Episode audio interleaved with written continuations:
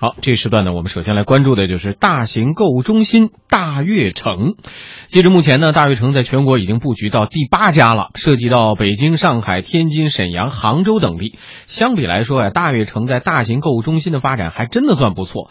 二零一四年，大悦城销售额将近一百亿元，单体项目平均销售额是十六点六七亿元，约是万达广场单体项目平均销售额的。一点七五倍。按照大悦城方面的规划呢，未来二到三年计划完成十一家大悦城的打造，五到八年内大悦城将会增加二十到三十个，其中深圳和南京已经进入到了筹备阶段。对此，资深的业内人士王先生接受天下公司记者采访时分析说，虽然大悦城融合了吃喝玩乐在一起的综合体模式比较成功，不过扩张起来也得谨慎，在一二线城市或三四五线等不同的城市。是这样的综合体发展情况也是有所不同的。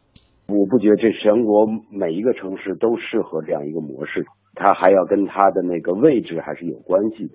而这里边就牵扯到房租啊方方面面的一些费用，会比较慎重。大家我在城市，我是在芜湖，不是很大的一个城市了，三百万人吧，非常多的商业这个大型某，其中包括像银泰啊、华强啊，到处都是这种大型的综合体，只要一开都。往大了开，里边吃喝玩乐都有什么？那你真正你发觉等于是三线城市里面是有问题的。嗯，对于综合体的推进呢，万达通常的做法是构建自己的生态圈。万达董事长王健林曾经表示，对三四线城市会加大布局。我们通过调查也发现，在我们的三线城市，相当一部分地级市连一个不要说大型的商业中心，连多厅的电影院都还没有呢。而且我们中国现在还有两千多个县。我们现在主要是深入到三线、四线城市，先把两百八十八个地级市填满，然后还有空间去填排的前一百名、前二百名的县。其实投资回报的角度来看，我们现在做了测算啊，三线、四线城市的投资收益比啊，反过来比二线、一线还要更好。不过最近呢，万达方面的万达百货因为出现亏损，将关闭四十多家严重亏损的门店，剩余的五十多家门店将会继续进行调整，来压缩经营面积。业内资深人士王先生坦言说，对此并不意外，因为万达百货业务本身的定位不够清晰。之前我在苏州的时候，实际上我是跟万达合作过，看过他的个那个万千百货那个业态来的。当时我就说的，这个业态不会很长久，它的定位有问题，就是它既不属于那种很高档的，也不是那种很低廉啊、很平民化那种样子，它属于中间的一个，就高不高、低不低。具体它所针对的顾客群。到底是哪一个定位？我觉得一直都不是很明确。就按照现在等于这个顾客的消费模式也不太适应了。老的那个商场那模式，就像是等于百货大楼。嗯，万达生态圈里呢，包括了几大板块，其中百货业务是万达集团自营的。王先生认为呢，既然亏损，最终决定关闭，对集团来说是一个正确的决定。一般万达。整个这个业态里边，它会有七到八个大的模块，万千百货算它一个，万达影院 OK，然后它一般都会有一个大型的超市，比如说跟家乐福啊、沃尔玛啊，比如说跟乐购啊一些合作，然后它会有一个五星级的一个酒店，它会有一个电器城，比如像国美啊、苏宁这样在里边，组成了它一个商业体，去形成自己一个商圈在里。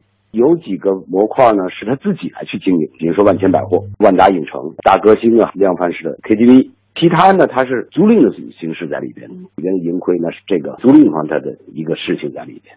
但你万千百货等于是你自己经营的，那你是自己要投入人力啊、物力啊，还有整个它的盈亏的，一直在赔钱，你一直没有达到你的目标和指标，那肯定最后它就要导致，就说，就是它是不是这个模块还有存在的必要？你看它为什么它不会关万达影城啊？王先生还表示说，百货店和大型购物中心两种业态其实是有所不同的。百货店相对单一，而大型的购物中心呢，它是提供吃饭、娱乐等一站式的服务。大悦城它是接近于平民化，你看等于周末时候，整个大城都有很多的顾客在里边的，有大量的餐饮，并且这些餐饮是有各种的不同的品类啊。接着儿童的区域在哪里啊？然后等于商场区域在哪里啊？有哪些有电影院在哪里？就它整个综合在一起，整个这个梦会做的比较成功了。嗯。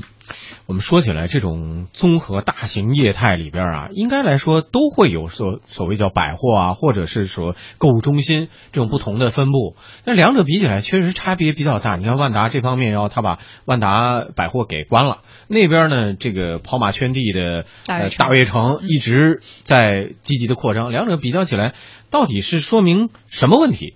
嗯，其实我觉得，就是因为我们知道现在城市中心发展的这种局限，使得很多的居居民都开始向呃周边在扩散。其实，在周边扩散的过程当中，你就会发现，这种综合的大型的这种商业综合体还是很有市场的。在在市中心，我们知道像大悦城这样的一个一个业态呢，其实大家还是很欢迎。大悦城我觉得它比较特别，就是它的这个定位还是比较清晰的，就是一些比较潮流的、比较年轻的。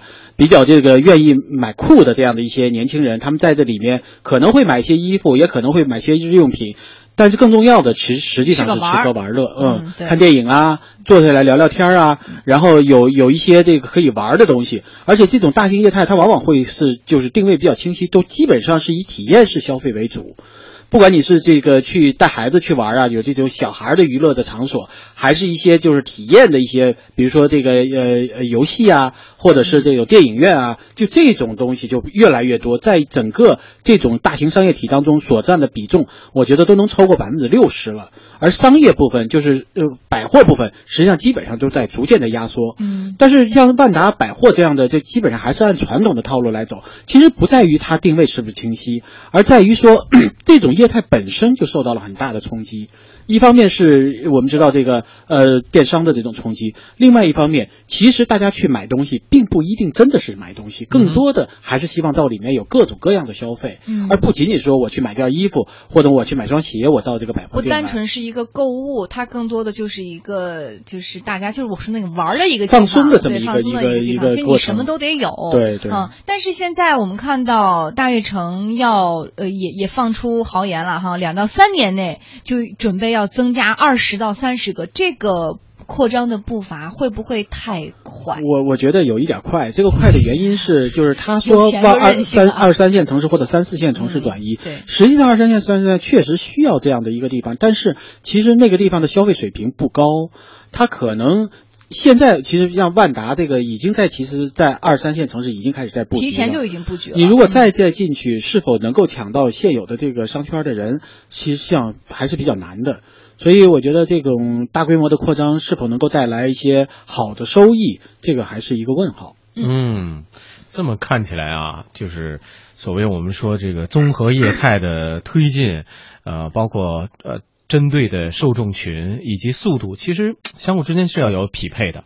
啊，万达也一直在整个商业地产界来说是表现比较好的。目前和这个我们刚才提到的大悦城比起来呢，刚才也介绍了，单体的销售额居然就没有干得过一个大悦城啊。呃，在中国市场呢，购物中心这样的一个业态也经历了稀缺扩张前后两个阶段之后，如今目前看起来实际上。已经有点饱和了。我们来看公开的数据啊，过去三年当中，中国购物中心每年开业的将近有四百家，这个速度非常快。截至到二零一四年，全国购物中心已经将近有四千个，预计到二零二五年将有七千家新购物中心建成开业，全国各类公购物中心总数将会超过一万家。对于不少消费者来说呢，大型购物中心已经成了空余时间休闲娱乐的一个很好的选择了。我在安徽芜湖，还在上学，一个月两次左右，一个有的时候是一个星期三次左右。一般是买衣服吧，吃饭看电影比较多。我在山西大同，我是学生，经常会逛一些大型的购物商场，吃饭看电影或者娱乐偏多一点。我在那个广东湛江。每周一次，一般都是周末去这个商场去走一走，呃，日用品居多，这个其次应该是这个衣服吧。我觉得吧，就是现在的大型购物中心吧，它这个餐饮娱乐都是比较多的。周末去的话呢，更多的是休闲娱乐。在河南信阳，比较多的就是日用品。就在合肥，大概一周两周去一下吧。一般的现在都大部分都是去那种就是商业综合体嘛，它包括购物、吃饭、娱乐不都有吗？吃饭可能多一点吧。嗯，现在网购的崛起呢，刚刚我们也提到，对一些线下的购物产生了影响。不过，资深的业内人士王先生认为，大型购物中心带来的是不一样的体验，满足的也是消费者不一样的需求。前这个顾客呢需要什么他会去买什么，那么现在有了网购以后呢，就是凡是这些需要的东西，他都可以从网上去买，提供一个更方便的一个途径，这样去操作。那么这些大的目的，现在不找这人来去购物的，这什么原因呢？就是他是觉得，哎，等于这个周末我们出去需要转一转、玩一玩，不是很目的性在这里边，或者是等于告诉说，等于说，哎，我们晚上就别在家做饭，我们一起出去吃饭去吧。所以这个就是综合体。现在为什么？这样红火在里边，就是到处都开这些样在里边。市场上面，我觉得基本上就应该是三种业态会比较第一个就是网购，这是肯定的。第二个就是这种大型的 mall 的这个模式在里边，比如说像万达呀、大悦城啊，网购再厉害，也不会说告诉说最后这人全窝在家里边，大家谁也不出门了。那么第三类就是专业的、标准的那种精品店。我要买手机，我去哪？几位消费者也告诉我们的记者，大型购物中心和网购相比呢，各有自己的优劣。现在的大型购物中心啊，它的服务就娱乐、餐饮的这种门类越来越齐全了。然后在一个商场能够长时间的，甚至一天都不用出门，都能够有很好的这种享受，不用就是说多个地方去奔跑。一个大型购物中心能够给一个人全天候的这这这些休闲娱乐吧。网购的优势呢，就是说选择性比较多，花的时间呢也就比较少，这个东西呢相对也比较便宜。网购就是比较方便吧，足不出户，就是说特别是衣服吧，或者是用品，你不能很直观的去看，去知道它的品质或者合适不合适，质量可能也没有办法保证。商场呢的优势就是服务提供的比较便捷，不受天气啊或者说是别的什么的影响。商场里面的物品，像网购来说，它的价格还是会贵很多。商场我感觉现在购物其实也挺好的。你从网上买东西，它好多你不能试用嘛，你从图片看，它的这个感觉还不是太直观。你到现场就可以自己来试用、试穿一下。实际上这个价格来讲，以前那个网购是有优势的，但是现在都差不多了。但网购就胜在方便。嗯，应该老陶也记得王健林和马云的一场豪赌哈。呃，目前看起来呢，大型购物中心活得也不错，人流量相当之大。啊，那么当然，这个网购的势头也是势不可挡。呃，基本上，呃，大爷大妈现在好多都开始知道怎么网购了。对，所以两者比起来说，我们说这种呃综合性大贸的这种未来的发展前景和网购之间谁生谁死，说谁谁能占据绝对的优势，您怎么判断呀？呃，我觉得是这样。其实对于年轻人来说啊，他可能会买一些服装啊或者日用品啊，他会在网上买。但是到了礼拜六、礼拜天，他还是需要到这种大型的 mall 里面，因为尤其是我觉得在市中心，你可能感受的不明确。嗯，你如果一旦住在相对比较呃，就是城市的这种这种这种呃外围外围的时候，你就会发现这种大的 mall 对一个人这生活还是很重要的。他有时候就觉得我去吃个饭，我就到那儿去了，因为那里面环境很好。然后东西又很齐全，特别是适合一家几口的在那里面去逛一逛，因为人是需要逛一逛的，人需要这种群居的这种逛需求啊，对 逛的需求。我可能一一什么都不买，但是我愿意去逛逛，而逛的过程当中，我可能就买买一些东西就回来了。嗯，所以这种大的帽其实对生活当中还是非常必须的，不管是吃饭还是娱乐，其实都是很需要的。嗯，好，这时呢我们关注的大悦城逆势扩张。